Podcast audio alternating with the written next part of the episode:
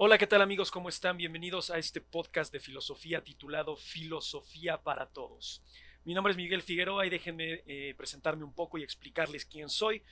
Yo soy un licenciado en Relaciones Internacionales. Se dirán, se preguntarán qué hace un internacionalista hablándonos de filosofía. Bueno, pues nosotros tenemos cierta orientación filosófica en la carrera, tenemos cierta perspectiva de filosofía política, pero no, no hay internacionalistas que se dediquen plenamente y de lleno a la filosofía como un servidor. a mí me empezó a apasionar la filosofía a finales de la carrera. Me di cuenta que los pensamientos de los grandes filósofos del siglo XX, XVIII y XIX principalmente eran vitales para comprender la realidad de la sociedad en la que vivimos hoy en día, en pleno siglo XXI, donde ya no pensamos, sino que somos pensados, piensan por nosotros. Y para nosotros es muy cómodo, es muy fácil, digo, la sociedad, el gobierno, la política, pues ve con buenos ojos que nosotros nada más obedezcamos y que sean ellos los que se dediquen a pensar y a crear todas estas eh, corrientes ideológicas para que no tengamos esa necesidad de nosotros pensar por nosotros mismos, valga la redundancia, ¿no? Y por eso me empecé a dedicar a la filosofía. Tengo una especialidad en filosofía práctica de, en la Universidad de Edimburgo. También tengo una especialidad en filosofía antigua por la Universidad de Pensilvania. Una especialidad en filosofía moderna y posmoderna en la Wesleyan University of Connecticut. Y también pues, recientemente apenas recibí mi, título, mi grado, mi diplomado, mi diploma, perdón, en este, la Universidad Autónoma de Madrid sobre cosmología, cosmovisión e idealismo. Entonces, eh, ustedes se han de preguntar por qué estoy atado esto, este hombre, este mexicano común y corriente que que no requiere una utilidad práctica, ¿no? Más bien eh, debió haber estudiado ingeniería, debió haber estudiado algo que le dejase dinero, haber puesto un negocio, en fin. Bueno, déjenme decirles que llegó un momento en que me cansé de que la gente pensara por mí. Me cansé de que constantemente la sociedad me dijera qué estaba bien y qué estaba mal. No quiere decir que la sociedad esté incorrecta o que yo tenga la razón, pero sí tenemos todos y cada uno de nosotros un criterio eso es algo que la filosofía se va a encargar de enseñarles a ustedes, cómo crear su propio criterio, pero siempre y cuando nunca impongas tu forma de pensamiento sobre la de los demás. Nietzsche decía que los filósofos perdieron la tarea tal cual de la filosofía, que es la búsqueda de la verdad, la búsqueda de la, de la razón, la búsqueda de las preguntas comunes y corrientes, quiénes somos, por qué estamos aquí, todo ese tipo de, de preguntas que tendemos a hacernos, pues ya, ya se perdió. Ahora es imponer mi forma de pensar sobre los demás. ¿Por qué? ¿Para qué? ¿Cuál es el razonamiento cognitivo? ¿Cuál es la razón por la cual estoy haciendo esto?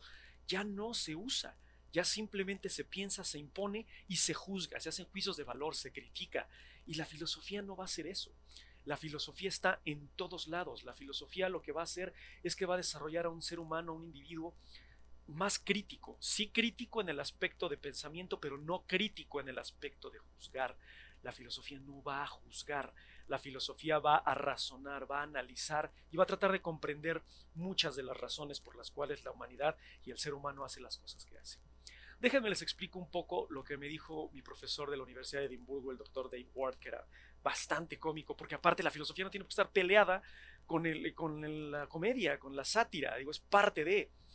Eh, él nos decía, todo es filosofía. La filosofía se encuentra desde el momento en el que ustedes abren los ojos hasta incluso cuando los cierran y sueñan, porque Freud y su interpretación de los sueños nos habla de que la filosofía de los sueños es, onírica. Luego les explico qué es onírico porque seguramente no han entendido, pero no se preocupen, tiene que ver con los sueños. Todo es filosofía, decía Dave Ward. Él nos decía, vas caminando en la calle, por ponerles un ejemplo, ¿no?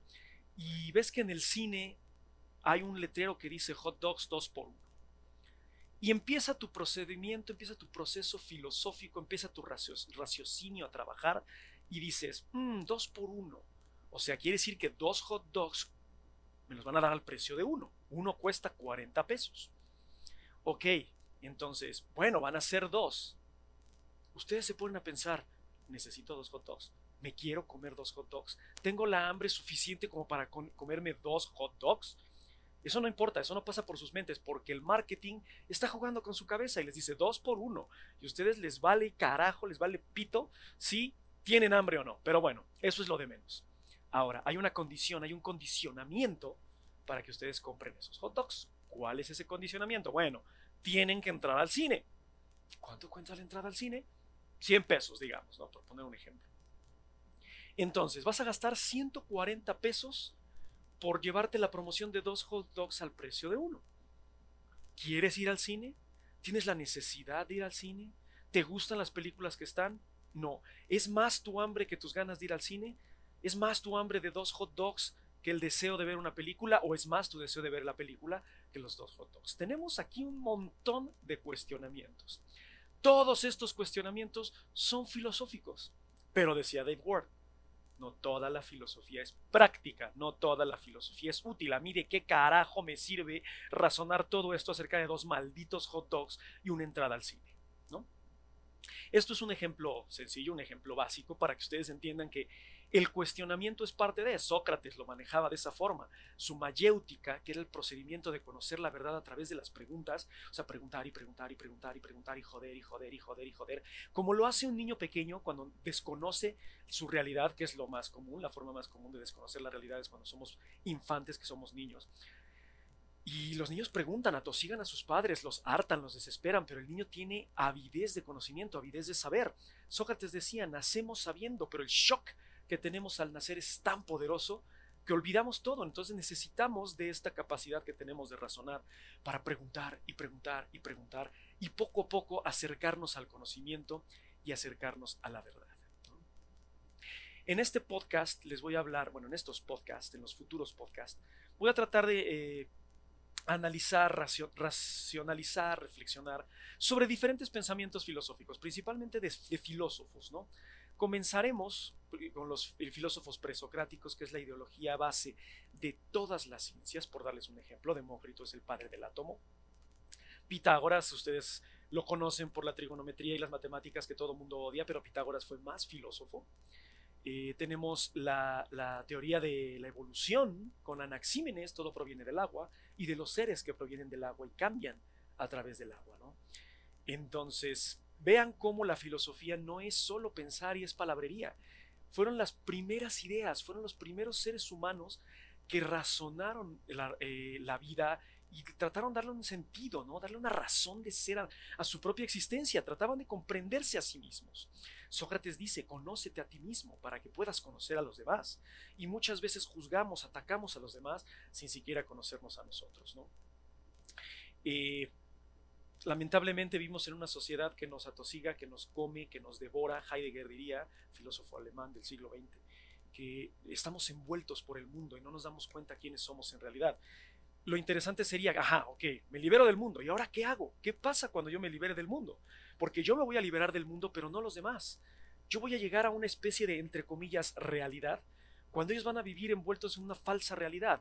No se preocupen, no se hagan bolas, ni se asusten. No les va a dar una crisis existencial, que sí les da que bueno, digo, para eso es la filosofía. La filosofía incomoda, la filosofía molesta, pero no, no les van a dar deseos suicidas, ¿no? La filosofía no tiene esa intención, al contrario, tiene la intención de que comprendamos cuál es lo más parecido o qué es lo más parecido a nuestro mundo y a nuestra realidad, ¿no? Kant decía, hay dos mundos, mi cuerpo y el mundo exterior.